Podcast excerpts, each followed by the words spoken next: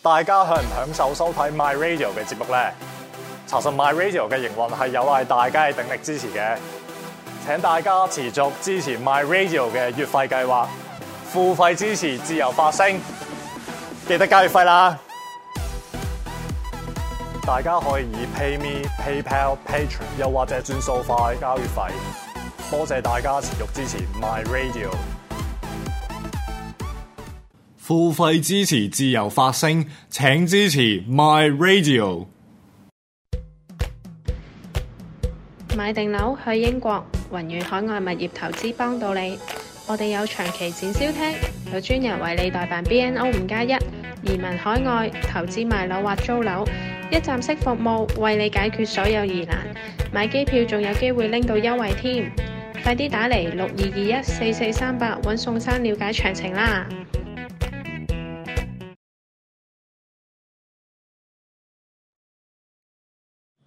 有咗疑問疑難為你解嘅時候啊，係啊咁 啦，今日就我諗啲晒輕鬆少少啦，冇錯要介紹翻啲即係好休閒嘅地方啦。係冇錯啊冇錯啊，咁誒講休閒咧，其實呢個世界有幾個地方咧，誒、嗯有啲我去過，有啲我未去過，我都覺得好休閒嘅。嗯嗯嗯，咁其中即係亞洲區咧，其中有一個我都覺得即係相當之休閒嘅地方咧，就係、沖繩島。哦，沖繩島啊真係好正喎！佢嗰度咧，即係嗰個即係完全唔似傳統大家覺得嘅，即係東京啊或者大阪啲生活咁咁咁急急忙忙咁咯。嗯，佢哋真係個嗰個步伐咧係明顯發即係慢咗幾拍。係啊，咁啊，但係佢又有嗰種日本味嘛。不過沖繩人就自己話唔係自己日本，佢哋話 就唔承認自己係日本人嚟嘅係。但係你係入去有 嗰度都係日本啦，anyway。但 係就嗰度啲人啊，普遍好長壽、好長命啊。嗯嗯咁我諗其中一個好重好重要因素就係佢食嘅嘢啦。嗯誒，因為你海產啊嘛。咁應該我哋講咧，即係逢真係有海產嘅地方，其實基本上都海， 即係食海產嘅地方，啲啲人都長命啲。係 啊，唔係佢空氣又好咧，水又好咧，咁嗯呢啲佢要啊嚇咁但係唯一一樣嘢就比較誒麻煩少少，成日打風。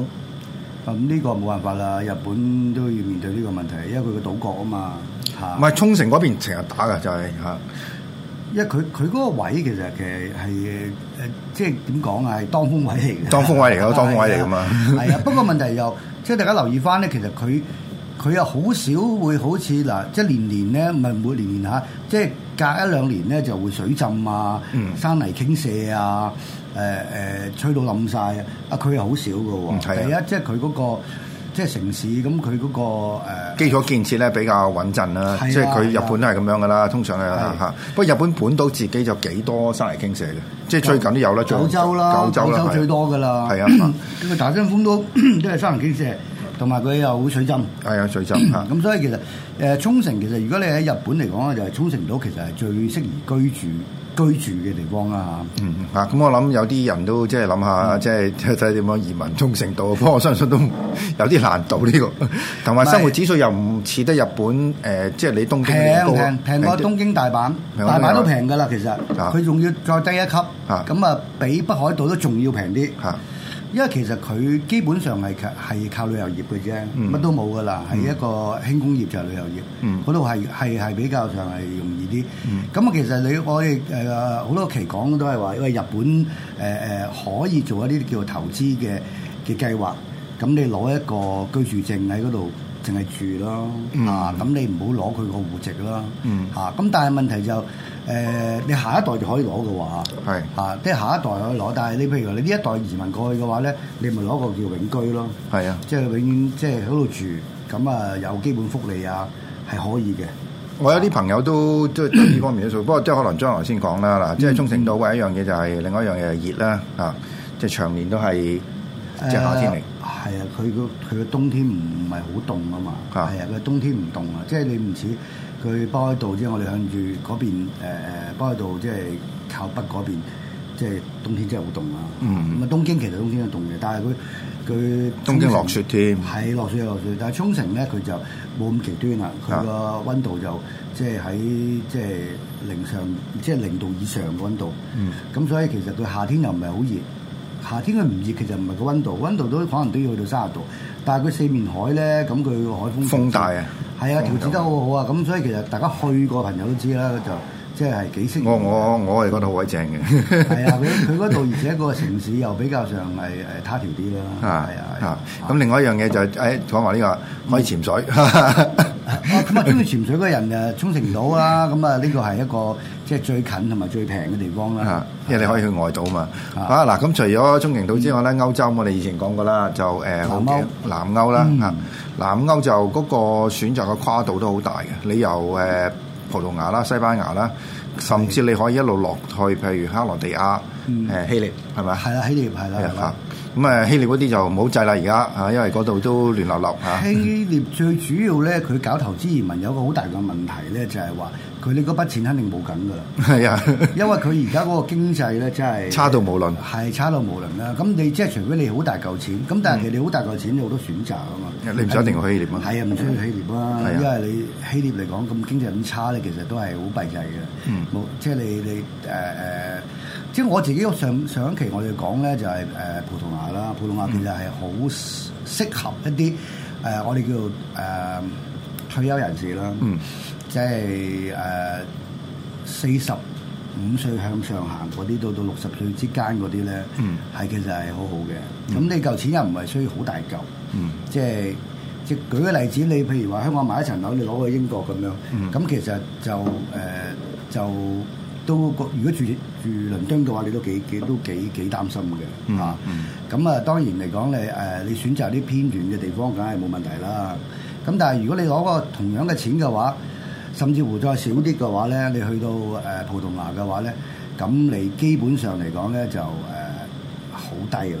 好低啦，即係比英國係一定係低啲嘅啊而。且你有好處咩？如果你攞到嗰個葡萄牙嗰、個即係誒誒護照嗯護照之後咧，你成歐洲去得噶嘛？全部去得㗎啦，咁啊啊你即係歐盟公歐即係歐盟嘅公民啦，啊叫啊啊歐盟嘅公民啦，咁樣啊咁誒，其實佢嗰個福利同埋教育咧都係好好嘅，佢嘅福利同埋教育其實就誒傳統嘅歐洲福利國家嘅嘅嘅教育啦，咁佢誒行緊嘅就誒國際即係我哋叫大陸法啦嚇，咁個法律基礎其實就。都同誒德國啊、法國啊嗰啲係都係一樣噶啦。咁所以嗰個地方嚟講咧，最好嘅就係佢陽光與海灘啊嘛，即係佢最、最出名嘅歐洲人。我諗一百個裏邊嚟講咧，即係有六十個都都係會去嗰邊度假嘅，即係咁樣講嚇。因為點解咧？因為佢個誒誒冬天嘅時候，特別係英國。英國就凍凍得滯噶嘛。咁佢、過到去嗰邊度假咧，每年即係喺度去到聖誕啊，哇，爆到不得了。所以佢個最大嘅產業咧，即係我哋叫無煙嘅產業都。都係以旅遊為主啦，旅遊當然佢都有製造業啊、輕工業啊咁、樣啦吓，咁、所以其實但係我哋講到話你投資喺嗰度咧，而家佢個好消息就係話佢個門檻，只要你個項目係係好嘅話咧，即係做係相關於一啲叫做旅遊方面嘅投資咧，佢個門檻可以降到去二十幾萬歐羅。二十幾萬歐羅，你香港人都能夠好多都俾得去啊！係啊，咁你其實二十一個歐羅誒嗱、即係我哋而家其實市面上有好多嘅投資就好近似，即係話呃誒買層樓咁樣。咁、嗯但係問題你買樓咧，而家佢反而佢就唔歡迎呢啲咁嘅投資者，嗯因為佢佢可能會對佢嘅樓價會有個影響啊。嗯特別係你嘅里斯本咧，而家樓價升咗十個 percent 咯，嗯嗯即係係近呢五年啊。嗯咁所以其實佢就唔係好歡迎，所以而家反而你買樓投資辦移民嗰啲咧，佢個門檻提高咗。嗯但係你投資係一啲關於旅遊業嘅一啲事業，即係企業啊或者係一啲事業嘅話咧，誒佢係歡迎嘅，嗯因為佢誒、呃、對於佢創造職位啦、創造嗰個叫做誒誒佢個經濟啦，都係有幫助。嗯所以佢就可以將嗰個投資門檻降低，反而你投資喺嗰個叫做買物業方面咧，佢就提高。嗯而家、就你去到起碼要去到八十萬歐羅，佢先至俾你誒誒、呃達到嗰個門檻。嗱，咁我哋可以咁睇啦。嗱，我哋即係如果譬如去到葡萄牙，如果你嗯，一般嚟講，我哋都唔相信有個住屋嘅問題啦，即係唔似而家即係英國，嗯誒、啊葡萄牙哦即係其實大把地方俾你揀，係啊，所以你其實又唔需要太心急去置業。葡萄牙其實我哋就唔係誒，即係話當然啦，即係話誒誒屋就大把啦啊，同埋咧誒，我覺得租啊抵過抵過你抵過買買啦。啊嗱個原因係咩咧？就係話因為佢同英國有啲唔同啦。英國你個主要幾個大城市咧，其實佢誒投有投資價值喺度，因為佢有升幅。同埋佢嗰個誒租務係好好嘅。嗯，即係主要嘅嗰幾個城市嚇。咁、但係誒、呃葡萄牙咧就誒呃相對平穩好多啦。嗯咁你誒、呃、買 OK 啦，咁當然都會保到值嘅，不過就係話誒。唔會有點樣升啦，嗯啊咁同埋喺個租務方面嚟講咧，亦都唔係話誒好好理想嘅，即係你租俾人賺嗰個回報嗯回報啊嚇。咁所以其實咁即係反映咗一個問題就係你租嘅時候你都係會平啦，第一嚟講選擇多啦。咁啊你租嘅好處就係話你可以誒呃喺即係誒誒海邊啲誒呃啲啲攤嗰度住下，咁誒、過翻一兩年，咁誒如果你譬如話啊嫌悶啦，又住搬翻去誒、里斯本又住下，咁你咪其實幾好嘅對於退休生活嚟講嚇，咁、樣啦嚇。咁當然啦，如果你譬如話你想哦誒誒。香港人都係咁噶啦，中意買嘢。咁你真係要買嘅話咧，我覺得就買里斯本就會會會划算啲，因為始終嚟講嘅首都咧，咁佢又都會保值少少嘅嚇。咁、但係其他城市，我覺得就如果你投資喺啲住房物業方面咧，誒、就唔需要啦。嗯嚇咁啊，而家佢個租金嚟講，相對誒、我哋講譬如你 apartment 咁講啦嚇，apartment 你誒喺海邊嗰啲，我哋叫三層高嗰啲 apartment 啦，咁又有管理有成。望海㗎啦，冇㗎啦，係啦，講緊都係誒千零嘅歐羅，啊，咁其實好平啦，即係講緊兩房啊，大概有誒誒八百幾尺啊，成面積啊咁樣，有個大露台啊咁樣，嗯啊，咁即係呢啲呢啲呢啲 feel 啦嚇，咁咁、所以其實誒。呃 個生活壓力平嘅之餘就係同埋佢嗰個、呃、福利又又又簡單啲啦嚇，又又即係唔需要好似英國咁你你又要住五年，限制你五年咧，你先至有資格去申請佢個護照。嗯咁佢嘅好處就係話咧，你可以唔需要馬上去住，嗯你每年誒、呃打個 round 去七日得啦。嚇打個 round 去七日，咁啊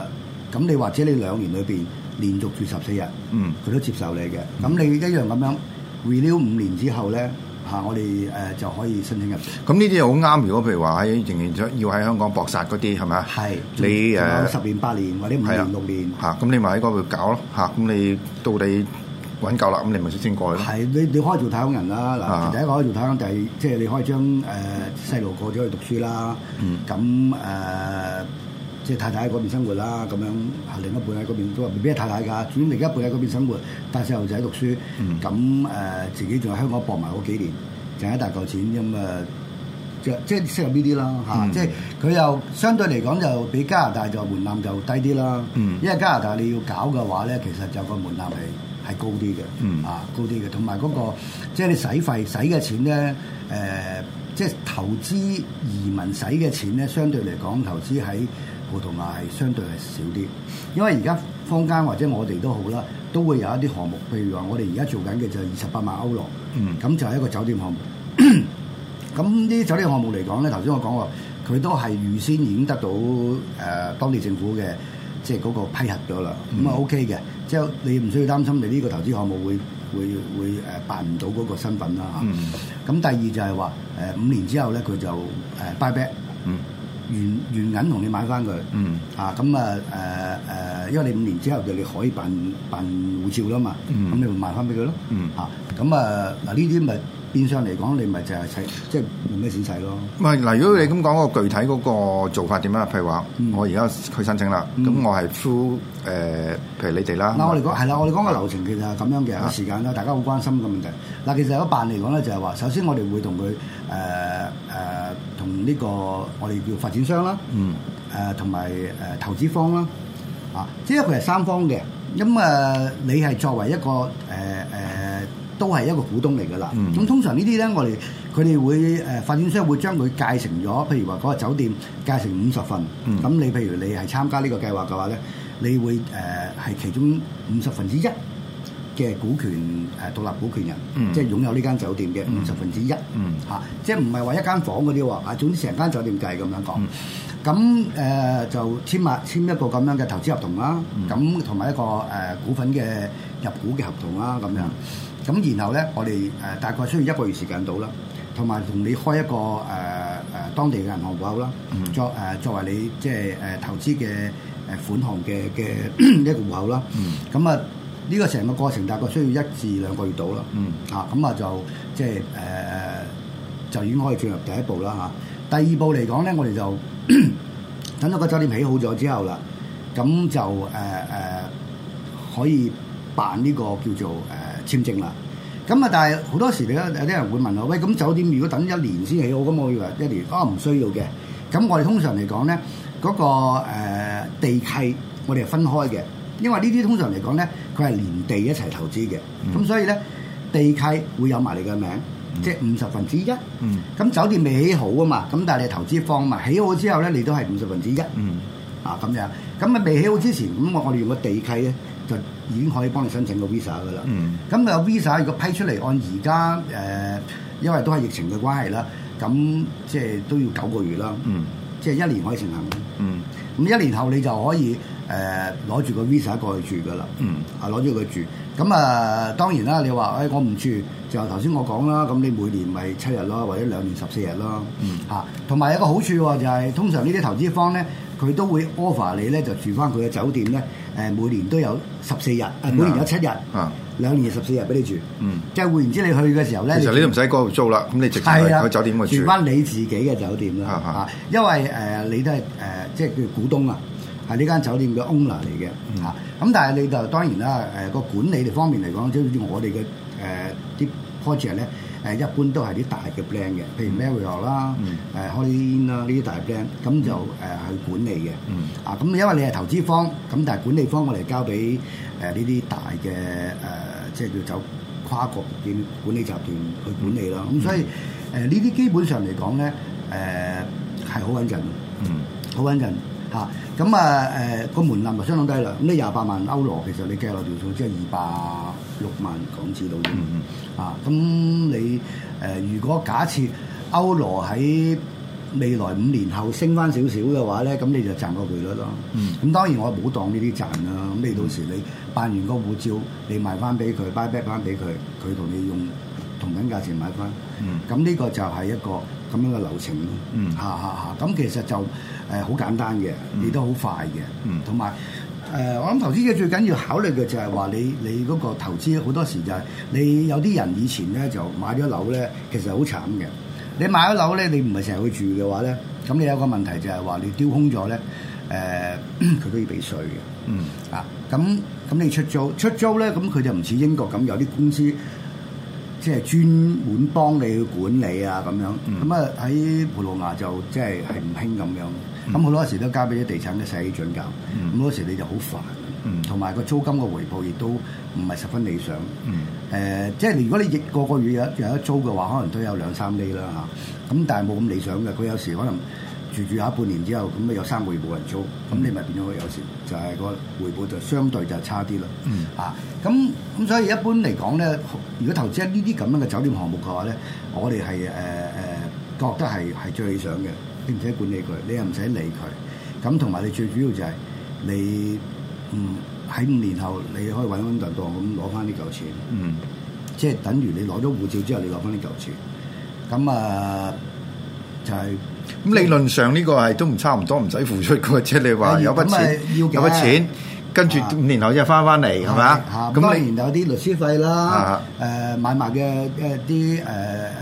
稅項啦，嗯啊、有一啲就誒、個 visa 嘅費用啦。嗯咁佢又類似有啲似英國嘅，咁佢個 visa 費用裏邊嚟講，每年係兩千幾歐羅嘅一個人計啊。嗯咁、其實包咗嗰個叫醫療啦。嗯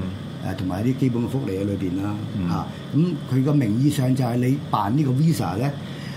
你去到嗰度住咧，你係有基本嘅福利、教育同埋醫療，即係細路仔嘅教育同埋醫療。嗯咁、其實實質嚟講，佢就每年收你二千幾蚊嘅 visa 嗰個費用，就等於包含咗喺裏邊咯。嗯嚇，咁其實係係有咁嘅費用喺度嗯嘅。啊，咁但係誒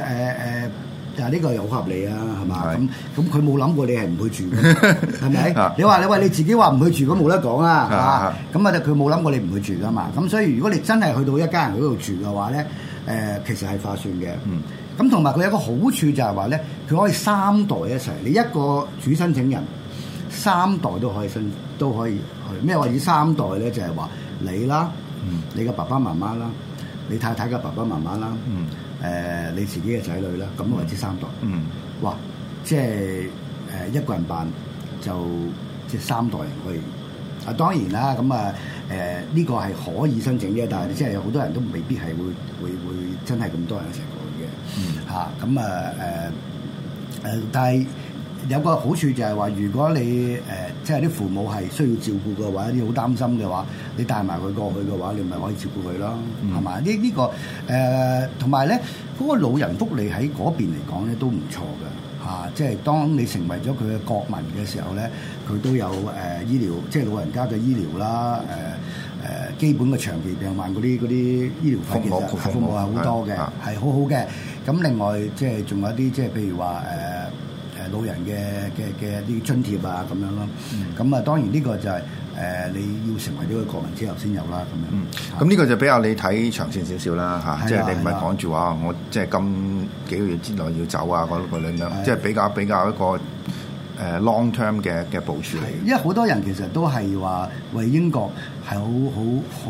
好躊躇一個問題就係話，喂我我仲有幾年我就退休咧，就攞一大嚿錢，我你而家我走又真係唔掂喎咁樣。咁、其實誒、呃你可以考慮下呢個第即係個第二個選擇咯。啊嗯咁、其實呢個選擇嚟講就誒、呃我諗誒呃點睇咧，就係話如果你中意誒。呃無論係地理位置或者係個天氣，其實都係適合香港人嘅嚇。咁、如果你係即係中意啲比較休閒啲嘅生活嘅嘅嘅地方嘅話咧，可能就會即係啱啲咯嚇。當然你年青人，我諗相信佢就唔係好啱啦。如果廿零歲嗰啲，我就唔係好建議你去嗰邊啦。咁、除非你誒呃係誒從事緊旅遊方面嘅，咁你去嗰邊諗住咧，即係都係誒創業嘅。嗯咁其實咁我都係一個好機會嚟嘅。嗯啊，因為嗰邊咧每一年接待歐洲嘅，即係唔好講其他地區啦，歐洲嘅嘅遊客咧都誒、呃都有幾千萬嘅。嗯啊，咁所以其實誒呃喺嗰度做一啲關於旅遊方面嘅嘅嘅產業或者係工作咧，其實係係好 OK 嘅。嗯嚇咁樣嗱，咁嗰、個誒、呃呃、錢嗰度咧，譬如話嗯你而家講緊二百幾誒，即係二二十幾萬歐羅啦。嗯嗯嗯咁佢係咪要一次過俾晒定點？啊，呢、個一次過去俾啦，嗯因為因為嗱，其實點解一次過去俾咧？個原因就係話呃誒，頭、先我講咗啦，你因為要透過呢個投資。誒先可以開始辦嗰個 visa 啊嘛，咁呢個第一點啦。嗯第二點就係佢馬上一簽合同嘅話咧，佢就即刻會將嗰塊地轉，即係五十分之一已經轉咗俾你噶啦。嗯因為佢就係佢律師會將呢一塊地界咗咗做，即係舉例係五十份嚇，就會界咗一份俾你噶啦。嗯咁所以其實就變相嚟講，雖然你嘅酒店未起好啫喎，但係你嗰塊地你已經係一個 owner 嚟㗎啦嘛。嗯啊，咁所以其實咁成筆投資款咧係一定要到位嘅。嗯咁誒、呃但係你話即係係咪好多咧？咁其實就誒、呃見仁見智啦。即係你有咁嘅條件嘅話，其實二百零萬咁啊誒誒，仲喺現今嘅香港人嚟講咧，就唔算多嘅呢、個好唔算多多，即係拎得起，但係問題就係你覺唔覺得呢樣嘢值得值得去做？係係係因為你你有其他而你有其他選擇㗎嘛？而家係咪啊？啱你加拿大啱有，你英國又有，你係澳洲又有，係咪啊？即係如果你投資移民嚟講咧，其實佢個門檻算低。嗯啊，當然你如果係誒、呃年青人嘅話，當然頭先我講咗年青人其實你就唔你可能會選擇加拿大或者英國啦，我覺得嚇、嗯啊即係頭先我講啦，就係四十五歲至到六十歲之間嗰啲，嗯即係我覺得係會係咁樣。嗯啊，咁誒誒 呢一種呢一種咁樣嘅誒、呃即係國家咧，係最適宜我哋叫做退休移民咯，嗯係、最適宜退休移民嗯。啊。好啦，咁嗱，即係呢個葡萄牙嗰度，我相信大家好值得去考慮嘅，因為誒嗰個門檻係相對係比較低啦，冇錯同埋冇咁多複雜嘢啊啊啊，咁啊咁誒近排咧，即係譬如話啊，一定要去睇一睇啦，就嗯誒宏遠就喺誒而家個展銷廳嗰度咧，其實有哦，係，因為咧誒八月我哋廿八廿九號咧就有一個香港有一個嘅移民展啊咧，我哋叫做國際移民及置業博覽。嗯咁呢個咧，咁我哋誒、呃都都誒有個有個展展位啦，我哋叫做嚇。嗯咁、大家如果係有興趣攞一啲資料嘅，嗯咁、其實可以喺呢個禮拜六、禮拜日嚟緊呢個禮拜六日咧，就去到會展嚇呃誒誒五 G 展館嗯嚇。咁、我哋嘅誒誒呃展位咧就係 E 零二嘅。咁當然你仲有好多㗎。係你一定嗰日一定爆晒棚啊！係好 多㗎，咁你即係形形色色嘅你都可以行啊！即係我又覺得啊，如果大家係有咁嘅打算，誒、但係又想攞多啲資料嘅朋友咧，咁可以誒嚟、即係嚟行下呢個禮拜六日。我我行下咁呢個擔保，一定多人過書展。誒，唔係書展都多嘅， 書展都多。咁其實就即係誒，大家可以嚟行下咯，因為嗰一日都誒、香港所有誒、即係做得比較好嘅嘅誒誒移民嘅公司咧，都會喺嗰度誒，即係會即係做參展啦。咁、嗯其中我哋公司亦都係一份子啦嚇。嗯咁咁啊，但係如果大家行開嘅，咁啊都可以嚟 E 零二呢家呢個誒誒誒。即係展位嗰度揾我哋嘅嚇。嗯咁、我亦都當即係現場都會誒、呃可以同大家現場解答嗰啲問題。係啊係啊嚇現場解答嗰啲問題。啊啊，即係你唔清楚嗰啲問題。喂，咁而且你可以比較嘛，係嘛？你又比較人哋有 offer 啲咩係啊？啊誒，即係環境呢邊有 offer 啲一咩俾你？定要問好清楚嘅，因為啊有啲人咧，即係睇睇埋埋誒啲資料咧，好多都都誤解好多嘢嘅。啊我我哋都都成日都都答佢哋呢啲咁嘅問題，都答好多噶啦。啊！咁降嗯解最主要係邊邊方面咧？誒、誤解其實有時就係誒咩，譬如讀書移民咁，佢話我係咪？總之我去讀個書就可以移民啊？呢啲其實呢啲咪誤解咯，即係其實佢係指一啲年青人，你係真係 係係啊，嗰啲啦 即係你唔係過你過咗讀書年齡就唔好再讀書係啊就唔啦。可以搞讀書移民嘅 啦，唔好咁嘅啦，呢啲啦，咁同埋誒英國誒五加一咁樣，誒佢話喂五年個 visa 嚟嘅喎，喺網上見到呢個 visa 五年，咁係咪我五年任何任何一年去都得啊？咁 樣係誒個理論上係嘅，呢個 visa 批咗俾你咧，你五年裏邊咧隨時去住都得嘅。嗯不過你真係到到你要去攞護照嘅時候咧，咁就有啲麻煩。點解咧？即係第一，佢係要求你要住足五年啦，係咪啊？你如果你褪後咗，即係你又要再即係唔嗰你你去到斷咗啊你落咗地五年之後，你係住，你係當係中，譬如我舉個例子嚇，五年你第兩年之後先過去。嗯咁你你要住五年啊嘛，咁你得三年嘅 visa 啫喎。即係後尾嗰兩年點算咧？咁點算咧？嗯，係咪？咁你話我 extend 得唔得？得，不過問題係佢要你解釋咯。係即係話點解佢當時俾你個五年嘅你 visa？即刻唔即刻用？點解你唔即刻嚟咧？因為正常嚟講咧，其實佢都有個日子要求你喺三個月或半年啦，總之唔同啦嚇。三個月或半年裏邊咧就要去。啊！我認識啲有啲朋友而家都咁嘅情況喎，即係佢哋搞掂咗㗎啦嗯，不過佢未走住喎。嗯。啊，有啲咁嘅情況，即係但係係但係就好，即係最好就唔好蹉跎啦。啊冇係啦，即係其實佢要求你個 visa 上面有個日子俾你噶嘛，咁你就喺嗰個日子裏邊去到，咁、就一定係冇問題啦。咁頭先我講到即係啲人誤解就即係，喂咁我呢個 visa 五年有效噶嘛，咁我隨隨咪得係咪冇問題嘅，啱嘅。不過你去到中間嘅時候你斷咗啊嘛，咁你斷咗嘅時候你就大鑊啦。點樣大鑊咧？咁你要解釋，嗯，咁你解釋點解？咁你解釋一大輪之後，誒、呃你佢分分鐘佢 reject 你，你咪你咪窩火。嗯係 嘛咁你住咗三年，一家大細嗰度，咁你 reject 咗你哋，咪真係頭都痛埋嘅咯喎，係咪啊？咁所以咧，誒唔係咁樣㗎，即係我哋話俾你聽 就係，我哋嘅意見即係唔好話即係話你係專你業啊係你係過去就過去啦，唉係啦冇我哋冇冇即係冇冇冇話咁多花神啊！冇錯啦，你就喺翻佢佢要求嘅裏邊過去。 啊，係啦，咁啊呢個呢個其實第二點就係有一啲誤解嘅，就係話，喂嗰五個人個 visa 咁佢，咁我個主申請人唔過去先，誒、遲一兩年過去得唔得咧？咁樣唔得喎，因為你哋係附帶噶嘛。嗯如果個主申請人到時 reject 嘅話咧，你就呢班都 reject 噶啦。全部都 reject 㗎啦，啊係啊，咁所以大家嚟講咧，呢個又係一個誤解嚟㗎啦。嗯咁啊誒，因為有啲有啲家庭咧，即係真係好搞笑嘅，即係佢就唔知點解出於乜嘢考慮，就係話可能互相大家個誒冇共識啦。咁啊，得一個人有有 BNO，但係嗰個人就唔想過去，但冇係邊成都家冇乜邊都就就就就好想過去，咁啊夾夾 個夾個有 BNO 嘅，喂彈咗先啦，你你唉彈先，咁我哋一齊過去，到時你咪走咯，你咪你你翻翻香港咯，我唔理你咁樣，唔得㗎，啊係啊，千祈唔好制啊，嗯呢個係唔得㗎，係啊，咁呢呢啲咪有啲誤解咯，嚇，即係好多時都出於有呢啲咯。 唔係阿 Jo 嗱，你得閒你都要搜集下呢呢啲呢啲呢啲咁嘅個案翻嚟，即係我等我哋我哋呢度好多㗎，好 或者我即係統籌一次。 係啊係啊係啊係啊，因為唔係因為你唔講我都唔知。係啊，你唔講我都唔講因因因為因為好多人就即係又係聽埋嗰啲網上嗰啲嘢啦，咁樣咁冇嘢係唔得嘅。啊不過問題就係結果，啊講結果嚇啊，即係你話呢個五加一嘅 Visa 五年裏邊可以自由出入係咪正確啊？正確。不過你個目的係咪移民啊？嗯咁啊，你如果你誒、唔目的唔係移民冇問題嘅，啱嗯嘅。你幾時過去，幾時翻翻嚟，又幾時過翻去，完全冇問題嚇。咁、但係咧，如果你真係要達到移民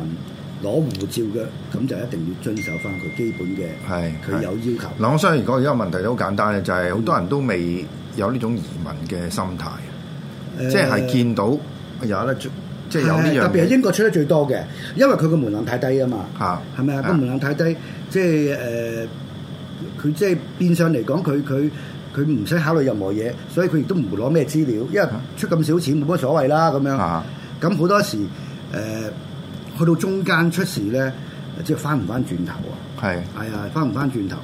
即係頭先我講嘅，如果個主申請人翻香港住三年，到到你哋住夠咗五年去辦嘅時候，你未必搞掂㗎，咁啊玩完啦。嗯咁你話翻唔翻轉頭嘅咯喎？咁到時你話，唉、又要寫解釋，又要搞一輪之後，誒、總之我同你講咧，你當你一要一要求你要解釋嘅時候咧，其實你就即係都都都凍過水㗎啦，嗯係啊，即係解釋只不過象徵式俾你俾個機會你啫，誒、嗯 即係分分鐘係五波啦，我咁講啦，即係樂觀就五波啦。咁所以大家嚟講，如果係即係真係要英國嗰啲咧，佢最辣嘅就係真係要住啦。你即係唔好諗第二樣嘢㗎，嗯你千祈唔好 諗嘅。係咁，同埋你都係要。即係立心去做英國國民啦，就唔好再係即係喺度誒係啊諗諗諗諗其他係嘢。做咁做英國人好啊，我唔明白點解你大家咁咁多猶豫嘅真係。咁啊，佢猶豫嘅就係其實幾個問題，就係話冇共識㗎嘛，好多時屋企人。即係係呢個問題最多嘅係係。你話一個人嗰啲係冇㗎，啊咁我哋冇共識諗其他地我哋方我同你識嗰啲人一個嗰啲冚唪唥，一陣間過去係嗰啲啦係。過去啦，因而家因為嗰啲佢冇嘢諗啊嘛，係啊係咪啊？但係即係通常嚟講，一家人我相信係普會一定遍一都定係一定一家人定嘅一定有呢啲問題咁啊，呢啲問題咧，咁我覺得第一你要攞到紅色先啦，第二你要即係清楚明白佢入邊有關鍵性嘅嘢啦。嗯，嗯，好啦，咁啊，今日好多謝阿 Jo 啊，因為即係都聽到好多即係好重要嘅信息啊。係冇咁講。咁我哋下個禮拜再見啊嘛。 OK，好好好咁拜啊，拜記得嗯去呢個國際移民置業博覽啊。冇錯，唔係係啊呢個禮拜六日啦嚇。係啊，喺過嚟有問題嗰次一次過問晒所有呢啲，我哋即會係有好多同事喺度㗎，咁啊嚇到時大家都可以即係問啦，啊咁樣。嚇好 OK，好拜拜拜拜。